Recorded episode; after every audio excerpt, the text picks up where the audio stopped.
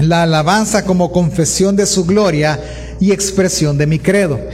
No es el tema venir y hablar de la alabanza como tal, ¿verdad? Cuál sí, cuál no, no es ese el punto, sino que es poder estudiar ciertos cantos en la Biblia que sí mencionan y, y sí cumplen el propósito de exaltar su gloria y exaltar el credo. Como nosotros lo podemos ver al leer ciertos eh, cantos en la Biblia, la intención era expresar, dar, es, eh, eh, poder expresar esa admiración de parte de Dios y a la vez expresar eso que se volvió para ellos su credo en ese momento. Esta mañana vamos a estudiar uno de los seis o siete cantos que vamos a estudiar a lo largo de la serie, pero uno de los primeros en ser entonados, que es el canto de Moisés. Para empezar, déjeme ponerle en contexto.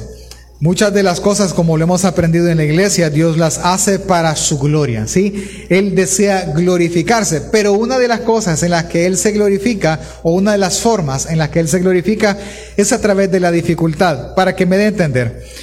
¿Cuál es la intención, por ejemplo, de hacer exámenes en una universidad, en un colegio? Es lograr medir el conocimiento de los alumnos. ¿Qué, es eficiente o no? No es el punto. Pero la aflicción de un examen trae y revela el conocimiento que el alumno pueda tener. O por ejemplo, ¿cómo sabemos si un equipo es bueno? ¿Será que un equipo de una liga internacional se puede medir contra un colegio aquí? Eso no va a decir si es bueno o no, pero si se miden contra, por ejemplo, los en, en el mundial de fútbol, se miden los mejores países. Ahí sí vamos a ver quién es mejor o no.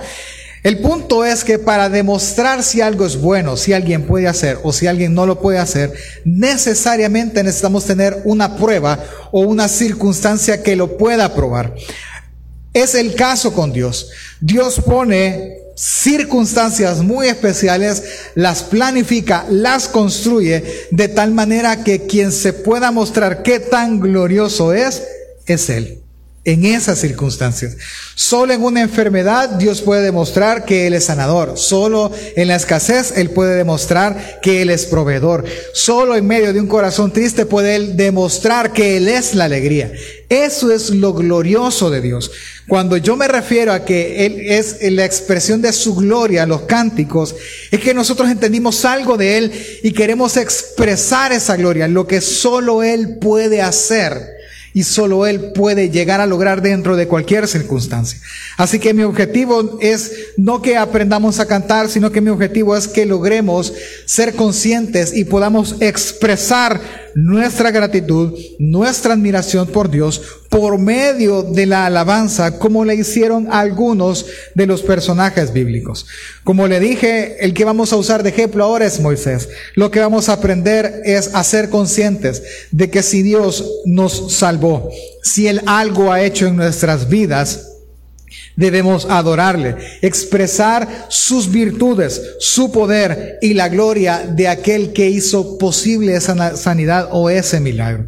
Así que les doy la bienvenida y empecemos a estudiar el canto de Moisés. Este canto está en Éxodo capítulo 15, si usted me acompaña en su Biblia o en la pantalla donde le sea más cómodo. Y es que él entonó este canto luego de una circunstancia difícil planificada por Dios. Y eso es lo interesante. Es que Dios planifica con el hecho, por el hecho de quererse él mostrar como glorioso, no como un Dios egocéntrico, sino que para nosotros, que nosotros sepamos y entendamos qué es lo que él puede hacer y qué tan glorioso es él. Vamos a leer Éxodo capítulo 15, versículo del 1 al 6. Acompáñeme por favor, dice. Entonces cantó Moisés y los hijos de Israel este cántico a Jehová y dijeron, Cantaré yo a Jehová porque se ha magnificado grandemente. Ha echado en el mar al caballo y al jinete. Jehová es mi fortaleza y mi cántico y ha sido mi salvación. Este es mi Dios y lo alabaré, Dios de mis padres y lo enalteceré. Jehová es varón de guerra, Jehová es su nombre. Echó en el mar los carros de Faraón y su ejército, y sus capitanes escogidos fueron hundidos en el mar rojo. Los abismos los cubrieron, descendieron a las profundidades como piedra. Tu diestra, oh Jehová, ha sido magnificada en poder. Tu diestra, oh Jehová, ha quebrantado al enemigo. Esta es parte, como la tercera parte de todo el canto. Ahora, si nosotros nos dedicamos a estudiar esta poesía, porque eso es, muy probablemente llegaríamos a la conclusión de que Él es un Dios glorioso. ¿Sí? Un poco general, pero lo entenderíamos y aprenderíamos bastante. Pero no es lo mismo como si nosotros entendiéramos el por qué Él lo cantó que es lo que es la razón principal del canto. Así que lo que vamos a hacer es primero entender la razón por qué lo canta, el contexto por qué lo cantó, y luego entender el énfasis por qué él lo está diciendo. Y entonces entenderemos que la razón por la que él lo hizo fue para expresar, número uno, lo glorioso que es Dios para él. Y número dos, para expresar su credo, lo que ahora él cree que es Dios en su vida. Así que empecemos. Usted conoce la historia, en la historia hay ciertos detalles. Si nosotros leemos la historia de Moisés o del pueblo de Israel en Egipto, fraccionada, dejaríamos de percibir ciertos detalles, pero leerla en un solo bloque, por lo menos hasta el capítulo 15, nosotros entendemos ciertos detalles bien específicos. Así que no la vamos a leer, pero se la voy a narrar para refrescar el conocimiento. ¿Cómo llegó el pueblo de Israel a Egipto? Ah, pues llegó por medio de José. Sí, José era el segundo a cargo, había una gran hambre en la tierra y Egipto por medio de José se volvieron el instrumento de salvación para la familia de Jacob, es decir, para los hijos de Israel. Ellos llegan a Egipto, un grupo de 70 personas, y viven ahí por mucho tiempo. Alrededor de 400 años ellos viven ahí, y el pueblo se multiplica en gran manera, ¿sí? Creció abundantemente y exageradamente, al punto de que muere José, muere el faraón que conocía a José y se levanta otro faraón. Este no conocía a José ni sabía lo que él había hecho. Cuando él ve que el pueblo de Israel es poderoso, él toma una decisión, que es matar a los hijos varones del pueblo de Israel. Viene y manda la orden, que por favor le dijeran a dónde habían hijos varones, para, pues sí, matarlos, ¿verdad? Vienen las parteras, no se sujetan a él, y él toma otra decisión que cada vez que haya un hijo varón pequeño o recién nacido en una casa de los hebreos, ellos lo tiren al mar, perdón, al río. ¿Para qué? Para que se ahogara. Es así como empiezan a matar bebés de los hebreos, pero llegada el momento, nace Moisés y Moisés es puesto en el río, en un pesebre, en, en una canasta, y no hay casualidades, ¿verdad? Pero llega a las manos de la hija de Faraón y Moisés es criado como el príncipe de Egipto. Con el tiempo él se da cuenta que es hebreo, si es que esto podemos sacar una gran novela, se da cuenta que es hebreo, por defender a un hebreo él mata a un egipcio y tiene que salir de Egipto. En el desierto Dios le llama y lo hace regresar a Egipto para ser él el libertador o el instrumento con el cual Dios usaría para liberar a, a Egipto. Y empieza esa trama donde él llega a Faraón y le dice, tienes que dejar ir a mi pueblo. ¿Quién lo dice? El yo soy lo dice, así que déjalo ir. Pues no. Y Dios es movido a mostrar su poder por medio de diez plagas o diez maravillas, como lo quiera ver. Y empiezan las plagas a afectar la nación de Egipto y no, no, no lo saco hasta el punto de venir y matar a todo primogénito de en la tierra de Egipto, sea egipcio, sea hebreo, sobre ellos caería una plaga y había una forma de salvarse. Y ahí es donde Faraón dice, váyanse, ya no los quiero ver aquí. Y el pueblo sale libre. El pueblo se va, camino del desierto, buscando el lugar para dar culto a Dios, hacer un pacto, etc. Ahora bien, ellos salen de Egipto y ellos tenían dos caminos. Camino número uno, podían irse por la tierra de los filisteos, pero tenían que pelear contra los filisteos y Dios dijo, no, estos no van a querer pelear todavía. Y los hace rodearlo intencionalmente la tierra de los filisteos y los lleva hasta el mar rojo a encerrarlos entre unas piedras, porque Él tiene un plan. Dios va a generar una circunstancia compleja para los hijos de Israel. Voy a repetir la frase. Dios va a generar una circunstancia muy compleja para el pueblo de Israel para dos propósitos. Número uno, sacar lo que hay en su corazón, porque las circunstancias tienen esa facilidad, sacan lo que realmente hay en el corazón de las personas. Y número dos, para que una vez ellos vean quiénes son ellos, también ellos puedan reconocer quién es Dios y Dios mostrarse de una manera gloriosa ante ellos. Así que es ahí donde estamos. Capítulo 14. Acompáñame por favor. Dice la palabra del Señor capítulo 14, versículo del 1 al 4. Y el Señor habló a Moisés diciendo, di a los hijos de Israel que den la vuelta y acampen delante de Pirairot entre Mildog y el mar. Y acamparéis frente a Baal Zephón, en el lado opuesto, junto al mar. Porque Faraón dirá a los hijos, dirá de los hijos de Israel, andan vagando sin rumbo por la tierra el desierto los ha encerrado. Y yo endureceré el corazón de Faraón y él los perseguirá. Yo seré glorificado por medio de Faraón y de todo su ejército, y sabrán los egipcios que yo soy el Señor. Así y así lo hicieron. Esta es la circunstancia. Dios tiene un plan. ¿Cuál es el plan? Glorificarse Él. Es decir, mostrar que solo Él es Dios, mostrar que solo Él puede salvar. ¿Cuál es la, uno de tantos propósitos en medio de esta pandemia? Justamente ese. Glorificarse de que solo Él es Dios. Solo Él puede salvar, solo Él puede proteger. Así que el plan se ha puesto en marcha e Israel está encajonado en Baal Zephón, tiene el mar a sus espaldas y grandes rocas a los costados y está prácticamente encerrado. Viene Dios y mueve a Faraón a darse cuenta que Israel está encerrado en el desierto y que está atrapado y es la mejor oportunidad que tiene para vengarse. Sale él, y si usted lee en su casa el capítulo despacio, se da cuenta que él escoge 600 carros de guerra. Él los escoge, los mejores sin duda, pero adicional a eso, además de los mejores, al final él escoge a medio mundo para que vaya y no, no es que quieren alcanzar a Israel para darle un abrazo de despedida, quieren ir y matarlos. O sea, e, ellos quieren venganza. Destruiste nuestra tierra, pues yo te voy a destruir a ti.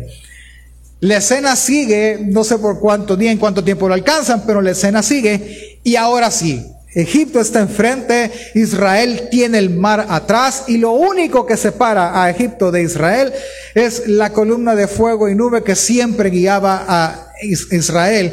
Ahora él, Dios, obviamente, detiene a Egipto. El punto es, tenemos un problema, nos van a matar. Hay una aflicción. ¿Qué provocó esta aflicción? ¿Qué hizo esta aflicción en el pueblo de Israel? Versículo 11 del capítulo 14 dice. Y dijeron a Moisés, ¿acaso no había sepulcros en Egipto para que nos sacaras a morir en el desierto? ¿Por qué nos has traído hasta de esta manera sacándonos de Egipto? ¿No es esto lo que te hablamos en Egipto diciendo, déjanos para que sirvamos a los egipcios? Porque mejor nos hubiera sido vivir a lo, servir, perdón, a los egipcios que morir en el desierto. Ahora, nosotros vemos ahí justo cuál es el pensamiento. Ante este texto le voy a hacer la pregunta. ¿Israel quería salir de Egipto, sí o no? La respuesta es no. Ellos no quieren salir. Ellos estaban cómodos en su esclavitud. ¿Para qué salir? ¿Para qué nos vamos a complicar nuestra existencia? Mejor no hagamos nada y quedémonos ahí.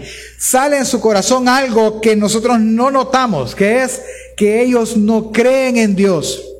Ellos no creen que Dios los puede salvar. Ellos no creen que Dios puede venir a su rescate. No, ellos preferían que aquel medio de salvación que había servido a sus padres para sobrevivir, que fue Egipto, preferían servirle a Él y quedarse ahí porque era su salvación. Es decir, ellos estaban cómodos ahí, pero no se fijaron que eran esclavos de dioses extranjeros. Ahora nos damos cuenta que ellos no creen en Dios, porque las circunstancias hacen eso. Así que me voy a detener.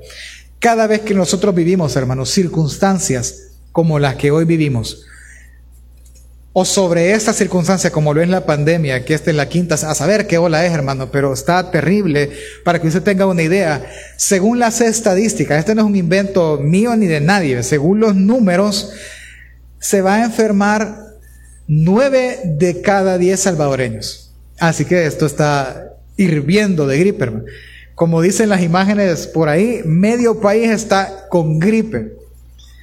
Es terrible. Y sobre eso, agreguémosle el estrés de cada situación en la que vivimos. O sea, realmente es complicado. Ahora, ¿cuál es el propósito de las circunstancias? Saber qué hay en su corazón. En estos momentos pensemos que hay en nuestro corazón. No, yo me voy a encerrar en una caja de cristal y no voy a permitir que nadie venga. Usted tiene temor probablemente. Temor no es lo mismo que prudencia, aclaro. Pueden salir muchas cosas de lo que hay. La reacción que usted ha tenido ante las circunstancias, entienda algo, no fue un accidente. No es como cuando uno dice, es que este bicho es bien pasmado. Ay, mira, perdóname, no te lo quise decir. ¿Cómo no? Usted sí se lo quiso decir porque de la abundancia del corazón habla la boca. De la abundancia del corazón me comporto afuera. Así que todo su comportar, todo su decir responde a la circunstancia. ¿Quiere saber quién es usted y quién soy yo realmente? Piense cómo se ha comportado abajo de estas circunstancias. Y entonces sepa en qué posición está delante de Dios. ¿Ok? Que esa fue justo lo que pasó con Israel. Sigamos la narrativa. Cuando ellos, eso pasa, para Dios esto no es extraño, obviamente Él sabe que no le creen, o sea, no, e, ellos no le conocen. Así que habla Moisés y le dice, deciles esto, versículo 13 al 14. Pero Moisés dijo al pueblo, no temáis, estad firmes, velad Vived, perdón, la salvación que el Señor hará hoy por vosotros, porque los egipcios a quienes habéis visto hoy no los volverás a ver jamás. El Señor peleará por vosotros mientras vosotros os quedáis callados. Es decir, señores, ante grandes conflictos y circunstancias, un Dios grande. Entre más grande es el conflicto, más grande se dejará ver Dios. Así que tranquilos y callados. ¿Ok?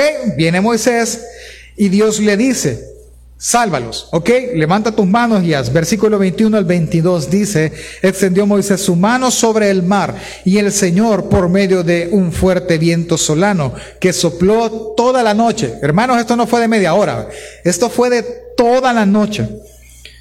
Hizo que el mar retrocediera y cambió el mar en tierra seca y fueron divididas las aguas.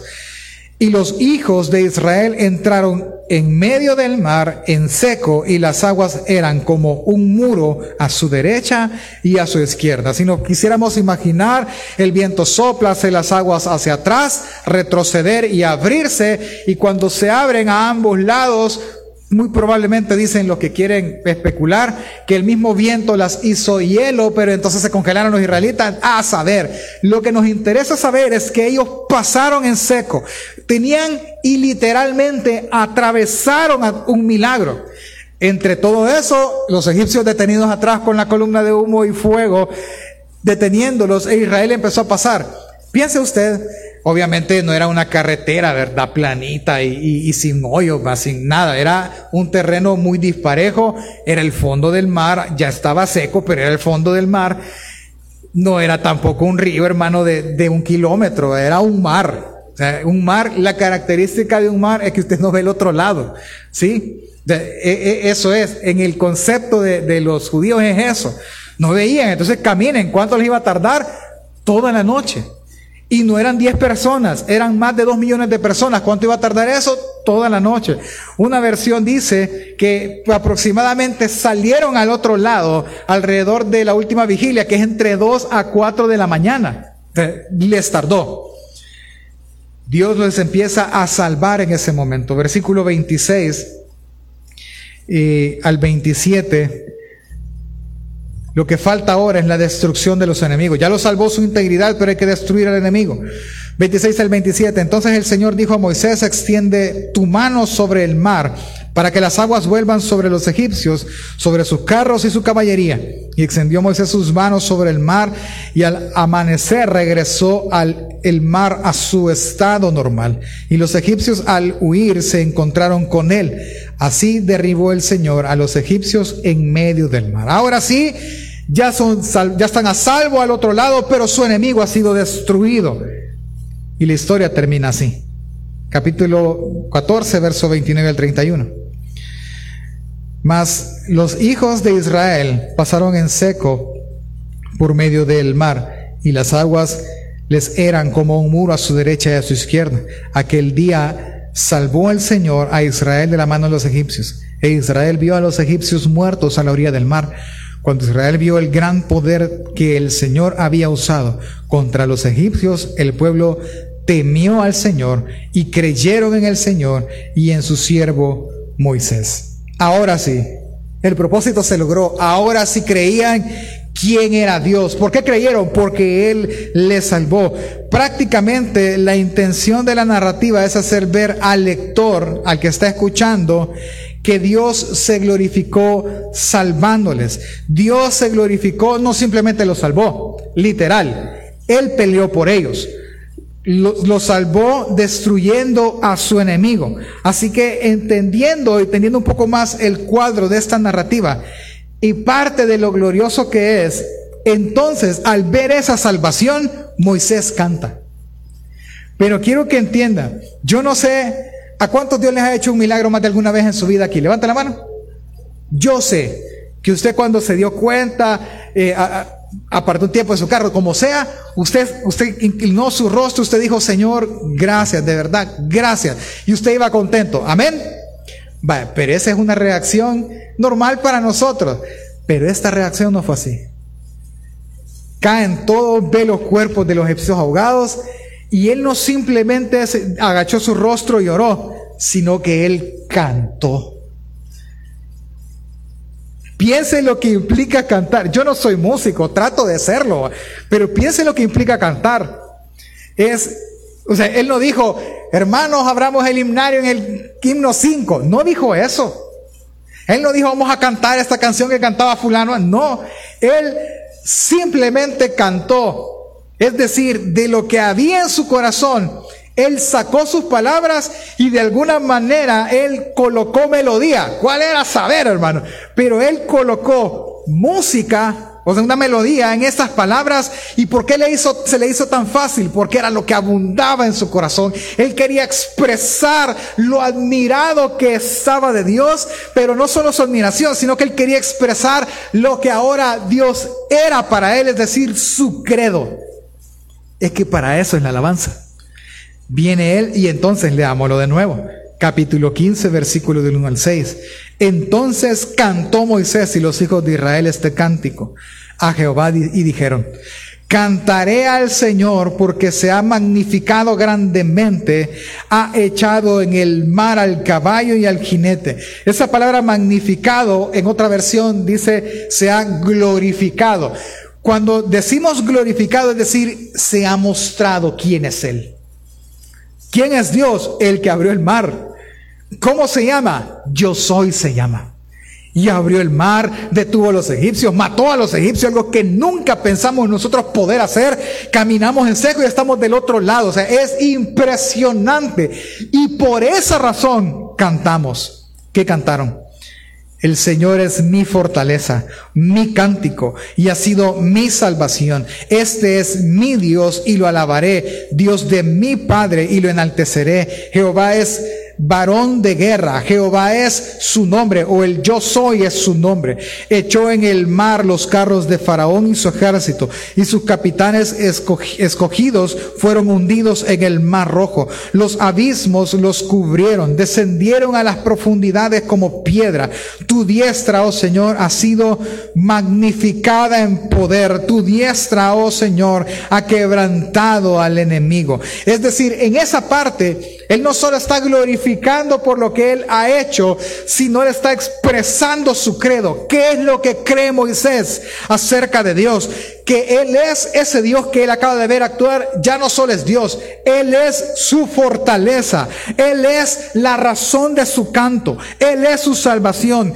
Ya no es solo el Dios de mi padre Jacob, Abraham e Isaac, ahora es mi Dios, es mi padre. Yo lo vi, es varón de guerra, no tuvimos que sacar ni una sola espada y él peleó y es magnífico en poder. ¿Qué está diciendo él? Su credo. Ante cualquier persona.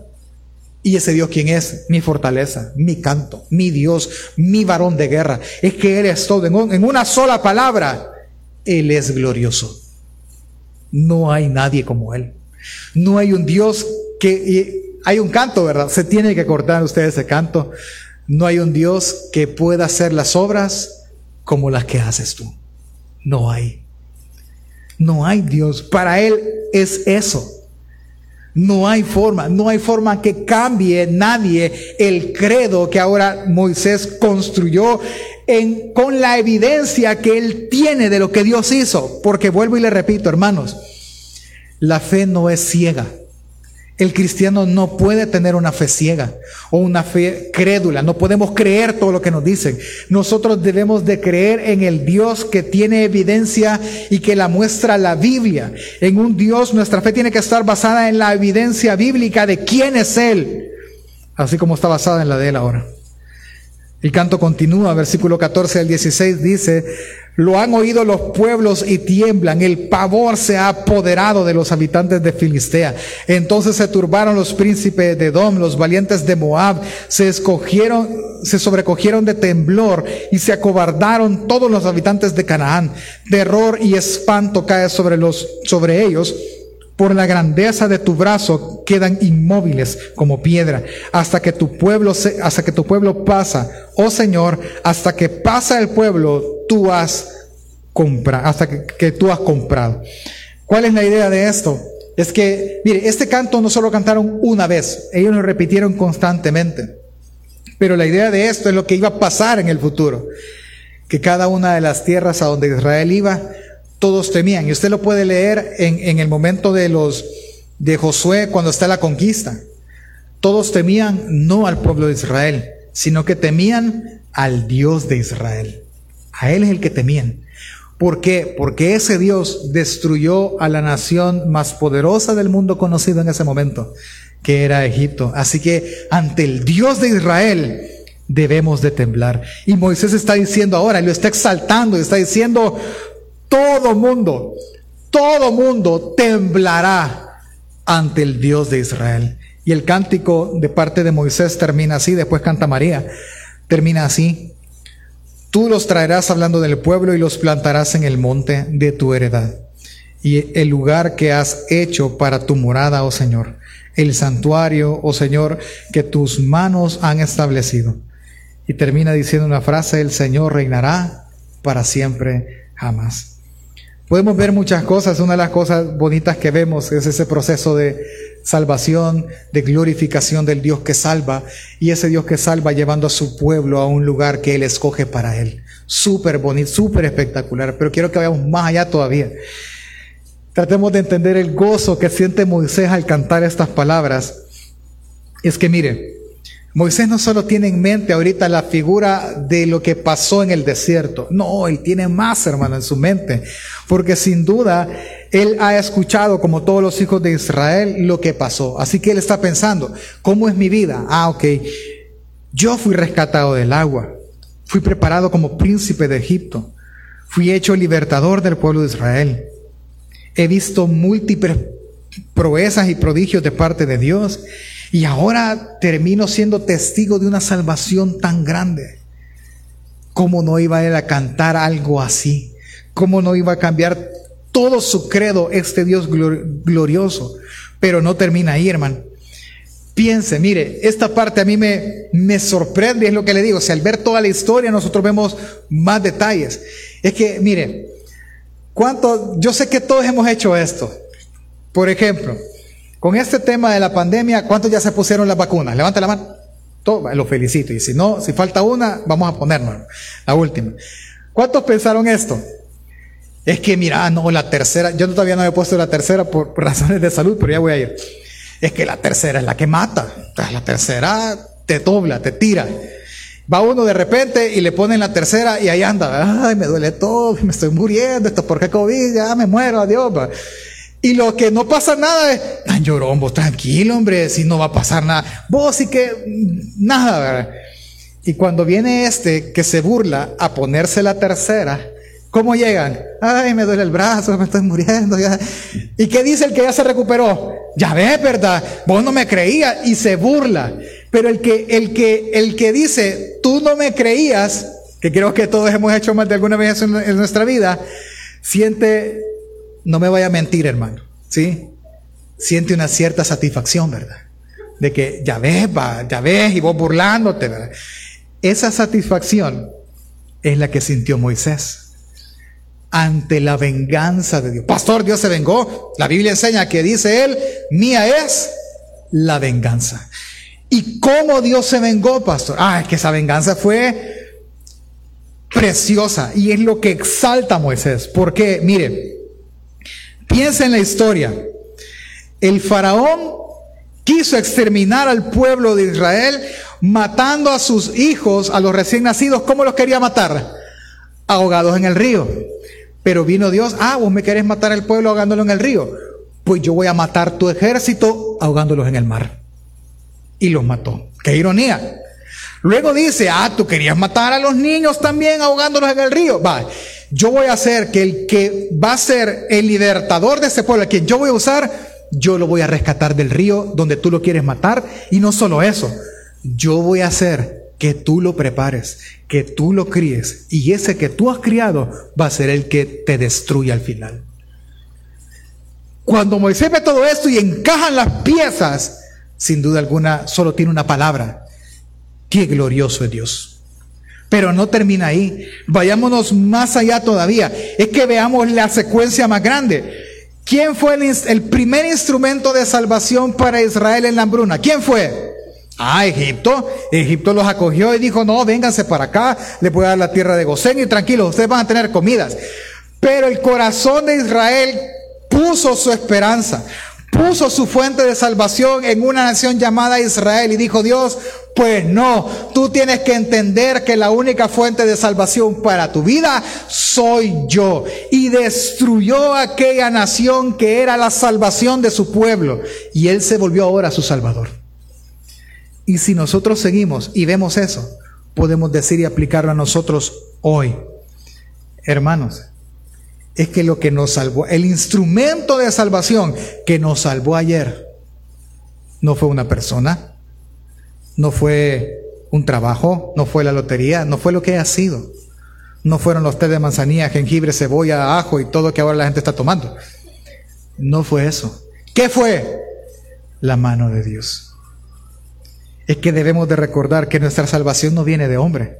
Nuestra salvación viene y lo que Dios hace es cerrar, cerrar todo hasta que la única esperanza en nuestros corazones sea ese Dios glorioso que reina para siempre. Ese es nosotros lo que aprendemos de este canto. Que lo que Moisés estaba queriendo que el pueblo oyera era eso, porque déjeme contarle. Este canto, si bien es cierto, lo están oyendo después de salir del mar, pero lo que lo están leyendo por primera vez pueden ser dos, dos pueblos. Uno, aquel pueblo que murió y que aparece en Deuteronomio, que no vio todas estas cosas, sino que solo las escuchó, entiende que ese Dios es el Dios que los salvará. ¿Quién lo vio, pastor? Josué. Y Josué es el que guió ese pueblo. O segundo, ese pueblo que estaba en el exilio babilónico, leyendo la ley, leyó este canto y pensó, Dios, como salvó a Israel de Egipto, nos salvará a nosotros de Babilonia, nos llevará a un lugar y gobernará nuestros corazones para siempre. Hermano, nosotros tenemos que llegar a la misma conclusión.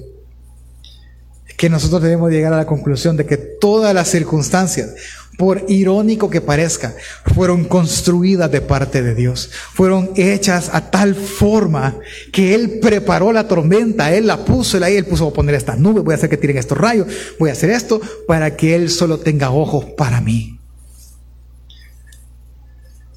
En mi caso personal, a este lo voy a hacer que lo echen de esta iglesia. Me echaron de una iglesia. Llegué a otra. Y en esa otra me trataron como un inconverso. Y lo agradezco, que me disipularon, me hicieron ver muchas cosas, hicieron lo otro y todo fue construyendo. De repente trabajaba aquí en Apopa, de repente vine a la iglesia de Apopa. Es que todas las circunstancias son puestas para una sola cosa, para que nos demos cuenta que tan glorioso, soberano es Dios y que reinará para siempre. No hay otra manera. Así que si tú estás en una circunstancia así, entre más difícil tú la veas, más gloriosa será la salida. Mire, y eso nos debe dar una esperanza a nosotros porque nosotros podemos ver toda nuestra vida en, esta, en este canto. ¿Por qué, pastor? Mire, me voy a ir desde el Edén. Dios permitió que Adán y Eva pecaran. Ese pecado nos destituyó de su gloria, es decir, nosotros no podíamos accesar a Él. Éramos personas no gratas para relacionarnos con Dios por causa de nuestro pecado. El hombre adquirió prácticamente una deuda que Él no podía pagar, una deuda que pesaba en sus hombros que jamás podría escapar de ese castigo que era la muerte. Pero, ¿por qué Dios lo hizo? Romanos 11:32 dice, porque Dios ha encerrado a todos en desobediencia para tener misericordia de todos. Es decir, a todos nos puso la misma deuda para poder pagar la deuda de todo aquel que cree, para que todo aquel que cree pueda gozar de esa muestra de amor de parte de Dios arrepintiéndose y convirtiéndose de todo corazón a Jesús y como hicieron el pueblo de Israel, creer ante ese glorioso rescate. Pero ¿cómo nos rescató, pastor? El rescate fue espectacular. Ese Dios puro en espíritu, ese Dios que habitaba en luz inaccesible, tomó forma de hombre, siendo semejante a nosotros, se humilló como, como un siervo, vivió en medio nuestro, fue tratado como uno de nosotros, como fue tentado por todas partes, pero él nunca pecó. A todos los que habían estaban enfermos a causa del pecado, a todos los que tenían problemas por causa del pecado, a los que murieron por causa del pecado, este Dios los sanó, este Dios los ayudó y a muchos resucitó. Es que a eso vino él. Este Jesús no murió en una cruz. Este Jesús entregó su vida en una cruz la entregó, fue al sepulcro, estuvo tres días en el sepulcro. Llegado el momento, la vida que él entregó la tomó para sí de nuevo, venció a la muerte, resucitó al tercer día, ascendió a los cielos, hoy está en su trono a la diestra del Padre, reinando para siempre, haciendo por medio de ese sacrificio que nuestra deuda fuera pagada, la deuda de todo aquel que cree. ¿Y qué hizo con esa deuda, pastor? Vea lo espectacular de lo que él hizo, que los profetas entendieron y que nosotros lo tenemos que entender también. Miqueas 7:19 dice, Él volverá a tener misericordia de nosotros, sepultará nuestras iniquidades y echará a lo profundo del mar nuestros pecados, como echó a lo profundo del mar a la nación de Egipto. Es que la referencia es la misma. Es que ella fue un enemigo invencible y ahora el, nuestro enemigo invencible, que es el pecado, fue echado a lo profundo del mar también. Por lo que la iglesia este día debería de decir, gloria a Dios por este Dios glorioso. Solo Él podía hacerlo. Es que hermanos, Él nos salvó de un enemigo que nosotros jamás pudiésemos haber vencido. Porque ninguno de nosotros hubiese podido vencer a la misma muerte. Solo en ese punto nosotros deberíamos de decir cuán grande es Dios. Amén. Es que mire, cada situación que nosotros vivimos, cada circunstancia que nosotros vivimos, que estresa, que enferma, que desespera, que quebranta, que entristece, tiene un solo propósito, revelar cuán grande y glorioso es este Dios. ¿Y para qué, pastor? Para que todo mundo pueda creer en Él, para que toda rodilla se doble y diga que Él es el Señor para gloria de Dios Padre. Por tanto, hermano, si Dios algo ha hecho, si Dios te ha salvado, entonces adórale, expresa las virtudes, el poder y la gloria de aquel que lo hizo posible. No nos podemos quedar callados. Si Moisés cantó al ver la salvación, hermanos, cantemos, profesemos, proclamemos, confesemos y expresemos las virtudes de aquel que nos salvó a nosotros. Cantemos no solo porque es invento de X o Y persona, cantemos porque los cantos fueron creados para expresar nuestra fe. Por eso, si lo pudiéramos aplicar, yo le quiero decir algunas cosas. Mire hermano, yo sé que la mayor excusa de todos nosotros es, es que ya la mente ya no nos da, pastor, ya. Y yo le creo, hermano, estos 40 años lo he experimentado. Pero mire, yo sé que usted puede aprenderse una alabanza. Yo sé que puede aprenderla y exaltar con ella la palabra del Señor. Es más, si la alabanza es bíblica, todavía aún más. Porque yo no le estoy pidiendo que cante cualquier cántico.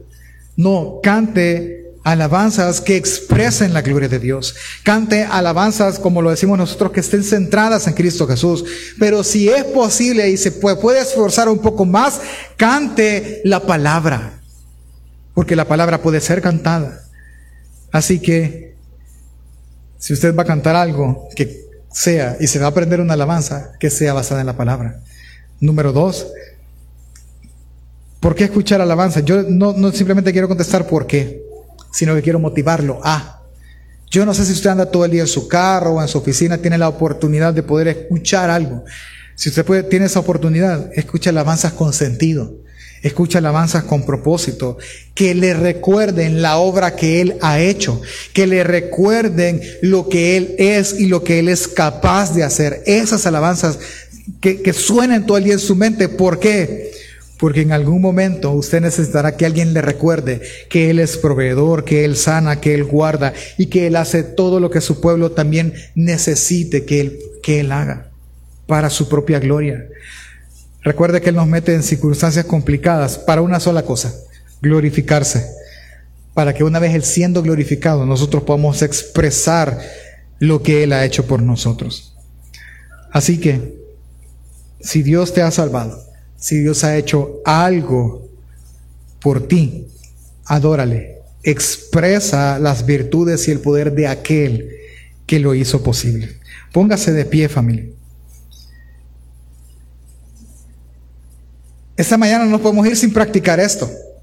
No nos podemos ir sin decir, ah, qué, bonito, entendí el canto, entendí el texto bíblico. Pero, pero qué, mire, yo sé que Dios ha hecho algo y ustedes me lo han dicho. Así que yo le voy a pedir que ahora oremos y que si Dios ha hecho algo, primero le podamos agradecer todos juntos. Ahí, usted en su lugar, podamos cerrar nuestros ojos y adorar a Dios y decirle, Señor, gracias por lo que ha hecho.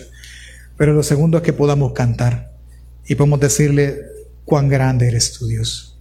Cuán grande es este Dios que lo hizo posible. Cierra sus ojos ahí donde está y oremos y digamos, Señor Jesús, gracias por lo que tú has hecho. Gracias por